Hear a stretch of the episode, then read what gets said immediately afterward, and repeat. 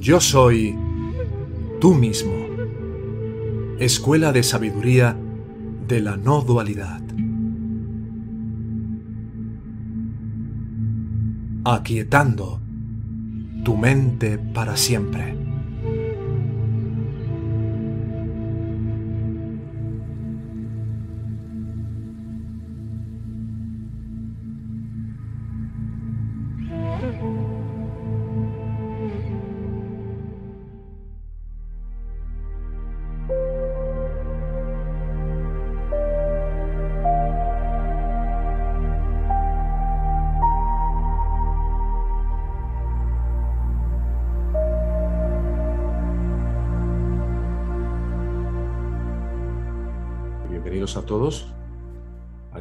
De supervisión de la práctica semanal.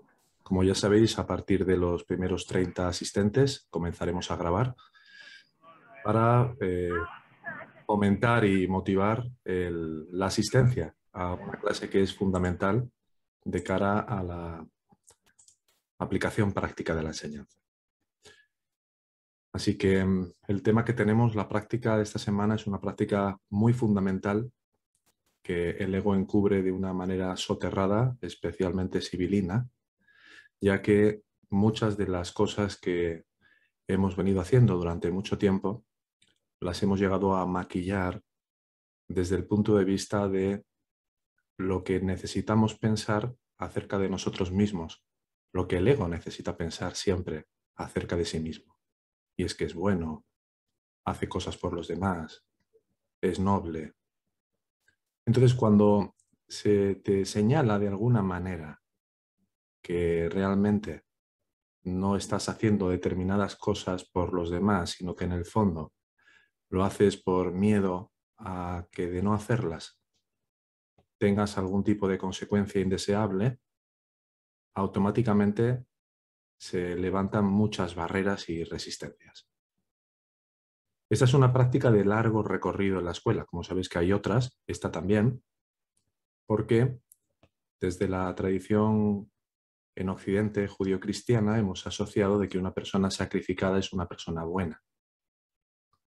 Y no nos damos cuenta de que el ser jamás nos exigiría hacer algo que no fuera o generase una extensión de nuestro propio bienestar en relación a nuestra naturaleza esencial. Entonces hay una gran diferencia en hacer algo realmente por una motivación de querer ayudar, de querer expresar la compasión a favor de alguien, de contarnos que es por eso, cuando en realidad lo hacemos porque tememos una consecuencia mayor si no lo hacemos.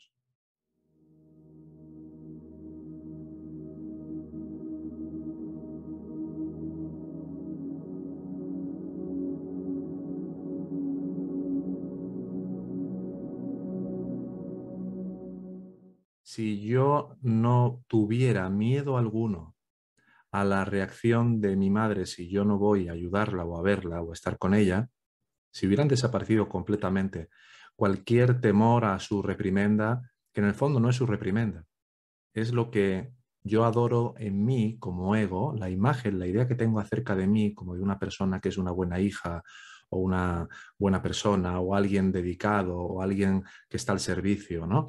Esa idea acerca de mí misma se puede ver completamente fracturada si yo no hago eso. Entonces, si no existe ese miedo a lo que sea que pueda decir mi madre si no voy o no estoy, eso significa que no hay ninguna idea que necesito defender acerca de mí. Con lo cual, puedo no tener especialmente ganas, por una cuestión de comodidad, por una cuestión de preferir ¿no? ver la tele o hacer algo que me gusta. Y ahí sí sería importante ver que la voluntad a la hora de disminuir o debilitar mis basanas, mis visaya basanas, mis tendencias a alimentar el ego, deberían de impulsarme a ir en esa dirección. Porque no tengo ganas, no por una cuestión de un ego oculto, sino porque realmente estoy alimentando al ego en otra dirección. Si secretamente te contases que no vas a quedarte ahí en casa porque tú eres una persona muy espiritual y porque si no, no vas a estar a la altura de lo que se supone que este camino eh, o cualquier cosa en este sentido, ya se habría colado el ego otra vez.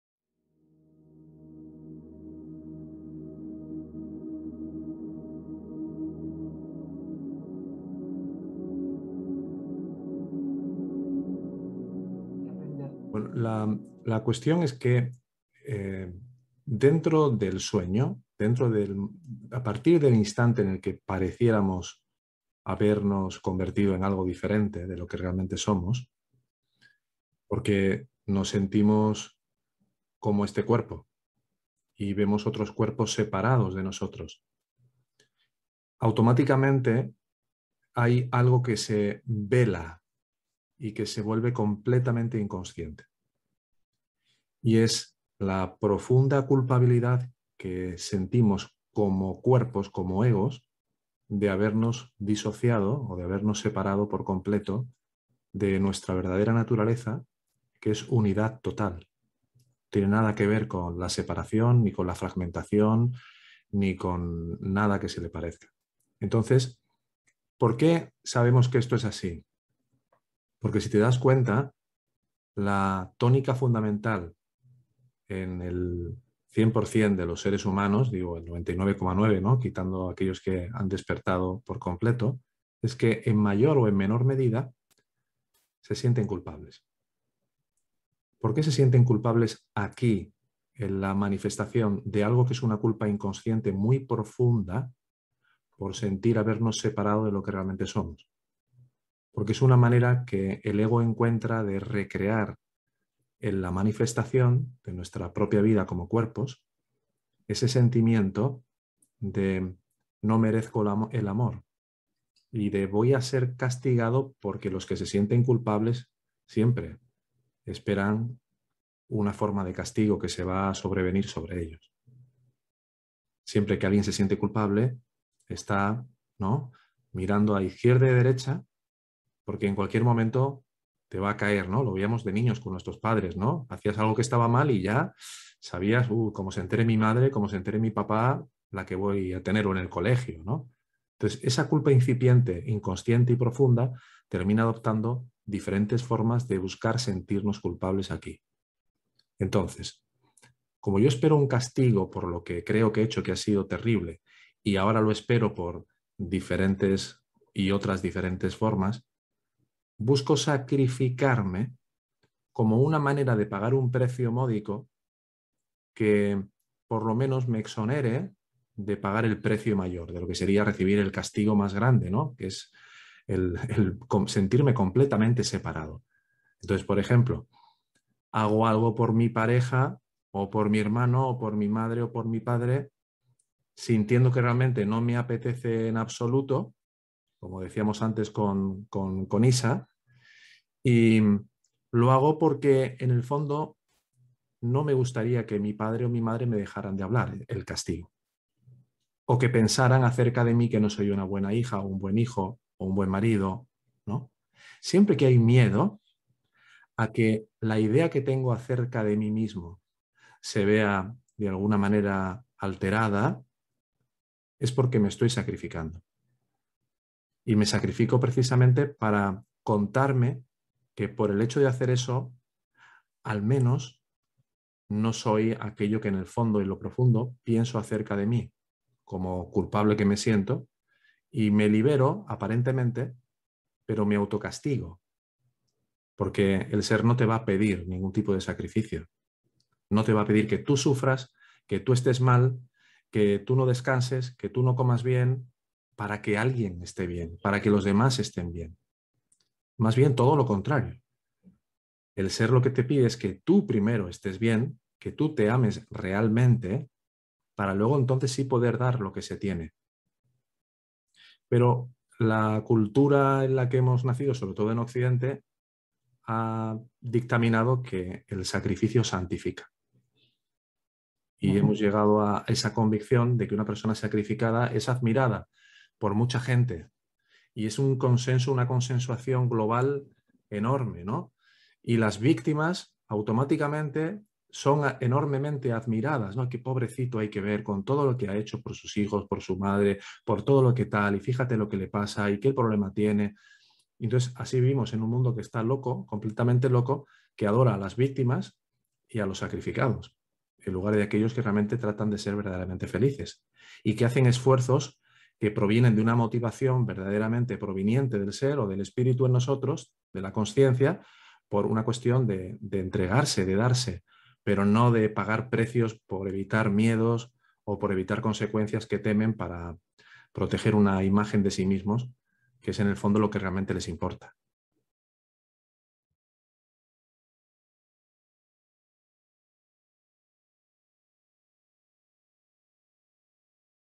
Si yo dejara de hacer esto que hago actualmente, me sentiría mal, eh, ocurriría algo, vería que hay algo que está en peligro, temería alguna cuestión, y entonces así voy a poder ir dilucidando hasta qué punto hay cosas que realmente hago porque me motivan de verdad, porque hago un esfuerzo motivado, porque me hace feliz, ¿no? Ir a recoger a, mi hijo al colegio que está a 10 kilómetros, pero me encanta andar, me encanta hacer, deporte y lo hago de toda buena gana y estoy feliz con ello, o si lo hago en el fondo porque si no lo hiciera, mm, ¿qué pensarían de mí? ¿Qué clase de padre sería? Etcétera, etcétera, etcétera. ¿Más claro? ¿Sí? Sí. Muy bien.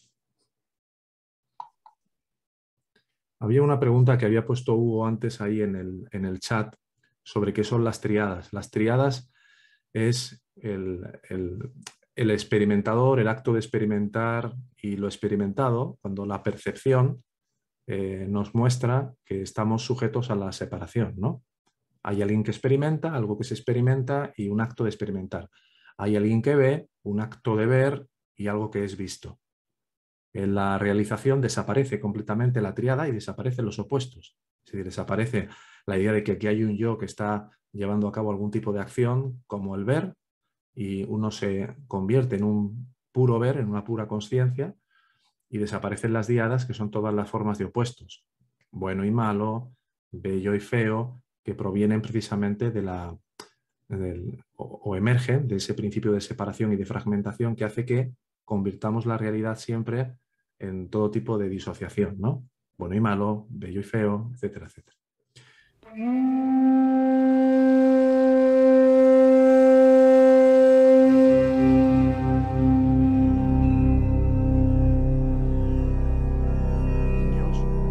Vamos elaborando y, vamos forjando una idea acerca de nosotros, ¿no? Y siempre en relación con nuestros propios padres, ¿no? Tienes que ser alguien que ayude a los demás, tienes que ser una persona con tales valores, con tales principios, con tal moral, etcétera, etcétera. Entonces, ¿qué ocurre? Que la idea que yo tengo acerca de mí, que es el concepto del yo, que es lo que el ego forja dentro de este sueño al identificarse con un cuerpo, ¿no? Forja una idea de quién soy, como un cuerpo, como una persona, dentro de esa idea de, mí misma, de, ti misma como un cuerpo, hay toda una serie de creencias, una serie, digamos, de modelos de cómo debes de ser, de cómo has de actuar para poder seguir siendo lo que crees que eres, como ego hecho persona. Entonces, claro, si tú has llegado a aprender muy, muy profundamente, con muchas repeticiones y con mucho refuerzo, que tienes que ser alguien que aunque no tengas ganas, hagas las cosas, que aunque eh, alguien te pida algo, si es tu madre o si es tu padre, tienes que hacerlo porque son tus padres, aunque mm, ellos pudieran hacerlo por sí mismos, aunque sea un capricho, o aunque tú tengas otra cosa que hacer para que ellos se hagan responsables de sus elecciones o no, en el momento en el cual no respondes a ese requerimiento y esa exigencia, claro que te sientes culpable, porque sientes que te estás traicionando a ti misma, a la idea que tienes acerca de ti, ni más ni menos, a la identidad que crees que eres. Entonces, ante una situación como esta es importante hacer una clara, un claro discernimiento, una clara discriminación de ver, por ejemplo, imagínate que te llama tu madre, tu padre ha salido a hacer unas compras, no vuelve hasta el final del día, tu madre tiene una pierna rota, por ejemplo, o está muy mayor y realmente al poquito que anda le entra un dolor fuerte y no es porque se haga la víctima, sino porque ya sabes que es así y tiene que ir a comprar algo porque no le queda comida ese día. ¿Cómo no vas a ir a ayudar a tu madre? Sí. ¿No? Pero, en esos casos. Pero hay otras muchas, seguramente otras muchas situaciones en las que no se hace eh, no se deja de hacer, perdón, eso que se nos exige o que se nos pide, porque en el fondo nos sentiríamos profundamente culpables al vulnerar esa idea que queremos proteger a toda costa acerca de nosotros mismos como de alguien bueno, buen hijo, buena persona, eh, entregado o lo que sea. Y, ahí es donde tenemos que aprender a, dejar de reaccionar. Claro, el ego ahora va a utilizar la culpa para tratar de mantener intacta tu identidad, tu falsa identidad. Es decir, si ahora de repente te llamara tu madre o tu padre para pedirte algo que pudieran hacer ellos por sí mismos, ¿no? Que realmente no necesitan mm, de ti en ese momento, o, que tú tienes ese día un compromiso de ir a un médico o cualquier otra cosa, ¿no? Si no lo haces, automáticamente vas a sentir como un aguijón, ¿no? De nuevo, de tu propio ego diciéndote a ti misma que hay que ver, que eres mala persona, qué trabajo te cuesta, luego ya harás lo tuyo, ¿no? Y ahí es donde tenemos que revelarnos y no seguir el dictado del ego. Aprender, aprender a, no sacrificarnos, porque eso solo va a traer más sufrimiento para todas las partes. Dependencia, en el caso para tus padres, para quien sea, dependencia, falta de responsabilidad para ellos, em, cansancio para ti, eh, impedir que estés feliz, que estés en paz, que estés tranquila, por estar cansada, por estar siempre haciendo cosas, no, todo. Pero que en el fondo el otro solo le está dando forma a lo que yo creo acerca de mí. Exactamente, a lo que yo estoy a la idea que tú, a la idea que tú tienes acerca de ti misma. Y al ego ya le encanta que uno diga que el culpable de que yo me sacrifique es el otro que me pide, que me exige. No, no, no es que tú en el fondo lo que quieres es protegerte a ti misma, no quieres verte como una persona mm, eh, poco generosa. Eh, ten en cuenta que detrás del sacrificio está la soberbia de un yo muy especial que creo que quiero que soy. Yo soy, yo soy un santo, yo soy muy bueno. El, ego necesita sentirse y vestirse de que es muy noble, de que es muy bueno, de que es muy inocente. ¿no? Y entonces, ¿cómo voy a sacrificar esa idea que tengo acerca de mí? No, es, un engaño del ego tremendo, ¿no? Sí. Necesitamos ser necesitados todo el tiempo, necesitamos ser necesitados para sentir que somos alguien, para sentir que valemos, para sentir que, que somos queridos.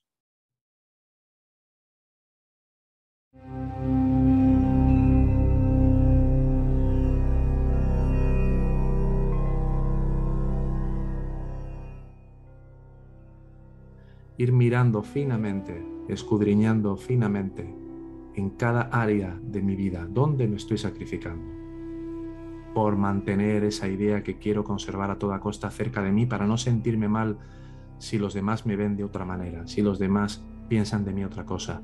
¿Dónde estoy siendo complaciente con tal de proteger esa autoimagen?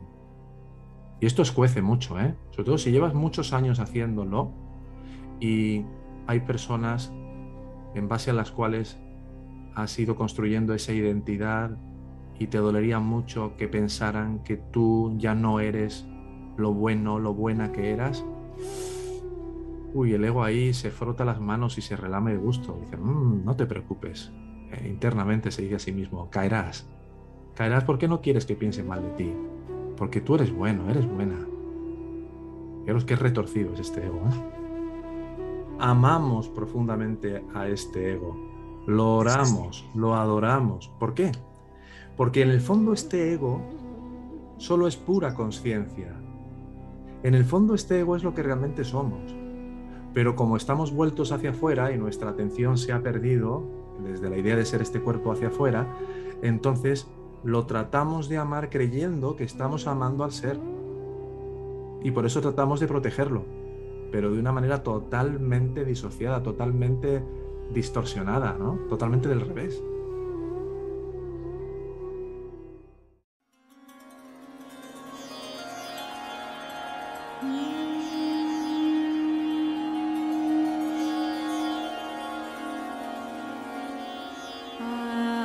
Es decir, aquí hay diferentes perspectivas, ¿no? Por un lado, ¿quién está proyectando todo este sueño? El ego. El ego que se vive a sí mismo como, por ejemplo, la persona llamada Alejandro. automáticamente a partir de ahí el ego cree que él es el que hace. Porque como cuerpo, como el cuerpo que creemos ser, este cuerpo coge cosas, ¿verdad? Coge un vaso, coge un lápiz, habla. Eso que hace el cuerpo, ya sea hablar, pensar, explicar, andar, son todo acciones que realiza el cuerpo y por lo tanto que realiza el ego, porque el ego se vive a sí mismo como un cuerpo. Para poder trascender completamente esa idea de que yo soy el hacedor, tengo que trascender la idea de que yo soy este cuerpo. Mientras yo me perciba como un cuerpo, no puedo dejar de creer ser el hacedor. Por eso hasta el último minuto en el cual yo no desaparezca por completo, hasta, hasta el último instante en el cual este ego no desaparezca, la idea de ser un cuerpo estará y por lo tanto la idea de ser el hacedor estará. De ahí que haya muchos foros donde personas que hablan de la Advaita y de la no dualidad eh, dan a entender que uno puede dejar de ser el hacedor eh, tan fácilmente. No, puede haber instantes en los que al estar ausente de ti mismo como ego, es decir, estar, estar completamente consciente de simplemente ser, no hay una sensación de yo estoy haciendo. Por ejemplo, ¿no? Estás eh, cocinando algo y estás completamente consciente de tu propia conciencia, pero hay ya una inteligencia que hace que pelar las patatas y preparar los alimentos sea algo que ya se hace de una manera muy fácil por sí misma, pero no hay ninguna sensación en ti de yo estoy haciendo. O por ejemplo, estás viendo una película y estás tan absorto en la película que te has, olvidado, perdón, te has olvidado de que tú eres ese cuerpo que está sentado allí. Con lo cual, podríamos decir que durante ese tiempo en el cual no te acordaste de ti mismo como este cuerpo, tú no tenías la sensación de yo estoy viendo una película. De repente te pica la rodilla o eh, te llama tu, mujer o tu hermano y te hace así y, dice, ah, estoy aquí viendo una peli, ¿no? Pero durante determinados instantes no había ninguna sensación de ser el hacedor. Entonces, poco a poco, en la medida que nos vamos atendiendo a nosotros mismos como conciencia, esta sensación de yo hago se va volviendo algo más bien periférico. Es decir, este ego dice que yo hago, pero yo no soy el que está hablando. Yo no soy el que está pensando. Yo solo soy la conciencia que constata eso. Y todavía, al estar percibiendo otras cosas, no me desecho completamente del, del hacedor. Porque en cualquier momento puede volver esa sensación de esto me pasa a mí, o me siento orgulloso de haber hecho esto, o me siento culpable de haber hecho lo otro. Vamos deshaciendo poco a poco la falsa conciencia de nosotros mismos como este cuerpo y esta persona y por ende como este ego. De ahí que cuanto más se va avanzando en este camino, más se reduce esa sensación de culpa y de orgullo. Y más hay un reconocimiento de que todo realmente en el fondo está ocurriendo para liberarnos de esa sensación de separación. Y ahí es donde entra el otro elemento que decías. La conciencia que realmente soy que todavía aquí está entremezclada con el cuerpo, tiene una sabiduría intrínseca profunda como el vehículo o el conducto a través del cual llega a este sueño la posibilidad de salir de él, girando nuestra atención hacia lo que somos en realidad. Y a través de él también se despliega todo aquello de lo que tenemos que ser conscientes como elementos que van a ir poco a poco debilitando nuestras tendencias, nuestras basanas. Todo lo, que hacemos al final, ¿qué es? Es tratar de complacer a nuestro ego. Todo el tiempo. Estamos tratando de complacer. Cuando digo a nuestro ego, me refiero a nosotros, ¿eh? Porque esto es lo del desdoblamiento, no sé si lo sabéis, ¿no? El ego habla del ego como si el ego fuera otra cosa aparte de sí mismo, no. El ego es el maestro del disfraz y de fragmentarse para así ocultarse. Cuando hablamos del ego muchas veces, ay, me ha pillado el ego. ¿Pero, quién, ¿Pero de quién estás hablando? ¿Quién está hablando de quién? Es el mismo impostor con otra careta, con otro traje, para, para así distraerte, hacer como que, que no te das cuenta. Entonces, todo el tiempo lo que estamos buscando es complacerle. Es como si siempre estuviéramos rindiendo homenaje al ego, ofreciéndole chocolate, ofreciéndole oraciones, ofreciéndole pasar un buen rato y dedicamos toda nuestra energía a él. Y ahora yo me preguntaría aquí, ¿no? ¿Qué es lo que obtenemos a cambio? ¿Qué obtenemos a cambio de esa adoración? Una asfixiante contaminación mental con tan mal olor que apenas hay espacio para respirar.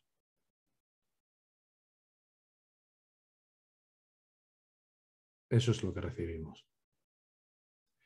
Pero tenemos ese sacrificio que se convierte en una adicción, una adicción al orgullo, de yo hago cosas buenas, de yo soy muy noble, que parece como que nos salva temporalmente de llegar a la certeza profunda de que como ego somos algo nauseabundo horripilante. Porque es la negación de Dios, es la negación del ser. ¿Qué podría ser eso? Pero a base de mirarnos a nosotros mismos por lo que realmente somos, vemos que todos esos calificativos de horripilante, nauseabundo, asfixiante y demás son temporalmente las propias adjetivaciones que el propio ego hace de sí mismo para mantenerte ahí en un auto-odio.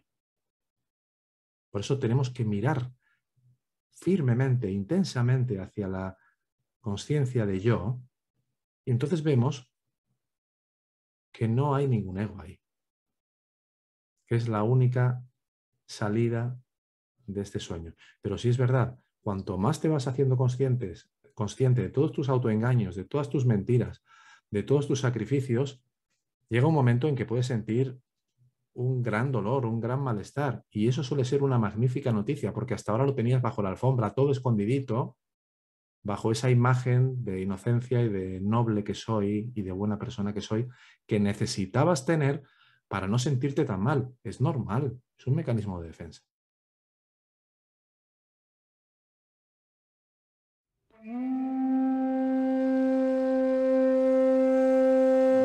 Sí, en el, caso, en el caso de que tú no subas a ver a tu madre y realmente no haya ningún miedo detrás, luego lo que sientes es que no has hecho lo correcto.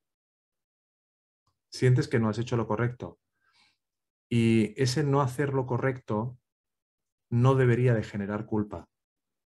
Si genera culpa es que todavía de alguna forma secretamente quiero proteger algo o tengo miedo de algo pero no lo he visto. Correcto. Claro, si te viene el sentimiento de culpa por no hacer lo correcto, es porque hay una idea seguramente en paralelo acerca de ti de que no puedes fallar, no puedo equivocarme, de la perfeccionista, del que no puede cometer un error porque al cometer un error eh, soy alguien que no valgo lo suficiente. ¿Ves?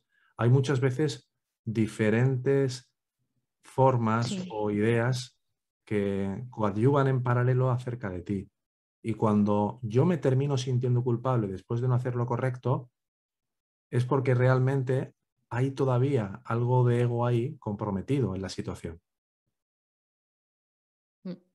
Porque sencillamente, si, si yo he quedado en llamarte a las cuatro, imagínate, para tener una sesión individual, y finalmente eh, no te llamo y a las 5 me acuerdo, simplemente sabré que no he estado lo suficientemente atento y trataré de ver en qué medida puedo aprender de esa situación. Pero no me sentiré culpable porque veré que la culpa no sirve absolutamente para nada. Mientras aparezca la sensación de culpa, es porque hay un aspecto de tu ego comprometido, pero que a lo mejor todavía no lo ves. Por eso te he puesto el ejemplo de el perfeccionismo. Ya no siento miedo de que mi madre opine cualquier cosa cerca de mí, de que si soy una mala hija por no haberla ayudado o lo que piense la pereza, porque entonces puede ser también que mi idea de mi ego espiritual, la idea de lo avanzada que estoy o de lo mucho que ya he caminado, se vería comprometida y ante mis propios ojos me sentiría muy pequeña. Si el resultado es que yo no estoy realmente en paz, si no me siento realmente feliz, es porque de alguna, de alguna manera no he llegado a comprender lo suficiente. Hay falta, puede haber falta de comprensión, falta de visión. Y eso pues siempre va a terminar generando alguna forma de culpa, como una especie de chivato, una especie de alarma que me pondrá en conciencia de que hay algo que aún no he visto. Dice, una dificultad que he tenido es que al hacer la práctica, analicé mi relación de pareja. Al comienzo, hace 11 años, mi esposa era dulce y amorosa, y estuvo así los primeros tres años. Luego ha seguido una tensa calma con tendencia a la indiferencia, y mi sacrificio ha sido soportar en silencio largos años con la idea de no dañar la relación. La dificultad con este ejercicio es que hago autoindagación y me pregunto, ¿quién necesita una esposa amorosa? Entonces, por donde lo miro, encuentro el ego, ego que se sacrifica y ego que desea la esposa amorosa. Claro, si al aplicar la autoindagación y tras estar y ser consciente de lo que realmente eres, luego no se volviera a elevar este ego, pues no haría falta ningún tipo de trabajo en paralelo.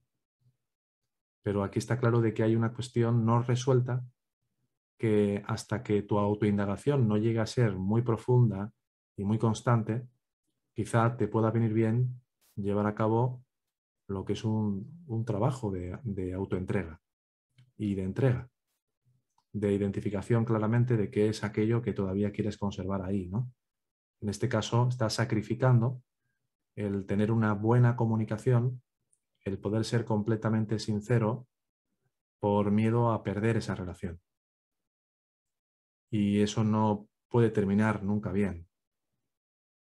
Se trata de, de, que puedas ser honesto, primeramente contigo y por consiguiente también con, con ella. Y eso va a ser seguramente doloroso, pero hay algo que sea más valioso que la propia autenticidad y de no vivir bajo el yugo del miedo bajo el yugo de creer que tienes una relación feliz cuando en el fondo te sientes condicionado, es algo que cada uno tiene que decidir.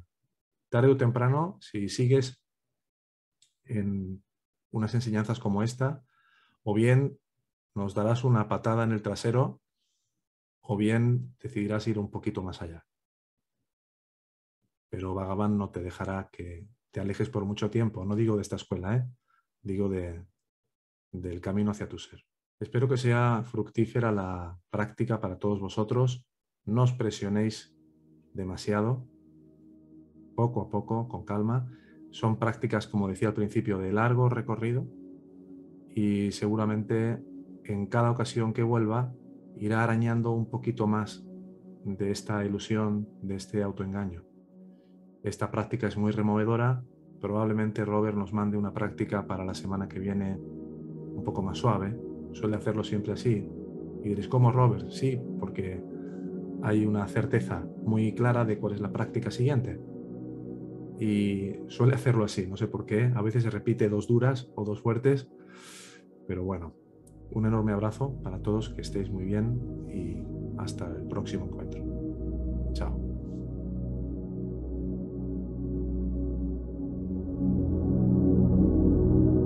Esta escuela de sabiduría de la no dualidad tiene como propósito contribuir a facilitar el camino a la autorrealización. Si tuvieras un sincero interés de llegar a aplicar estas enseñanzas en tu vida cotidiana para trascender el sufrimiento que impone el falso ego, puedes contactarnos en la siguiente dirección de correo electrónico. Hola arroba yo soy tú mismo.